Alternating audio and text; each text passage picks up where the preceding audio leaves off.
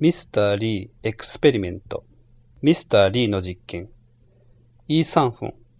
ソンシル大学メディア科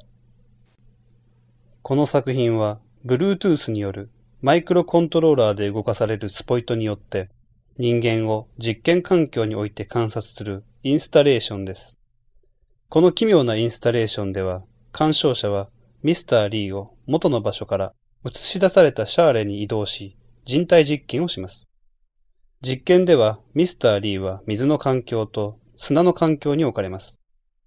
水の環境ではミスター・リーは泳ぐか溺れるかの選択を迫られます。なんとか溺れずに済んだミスター・リーは砂の環境に移されると前の環境で習得した水泳の技術で生き残ろうとしますが、砂の環境にはまた新しく適応しなければなりません。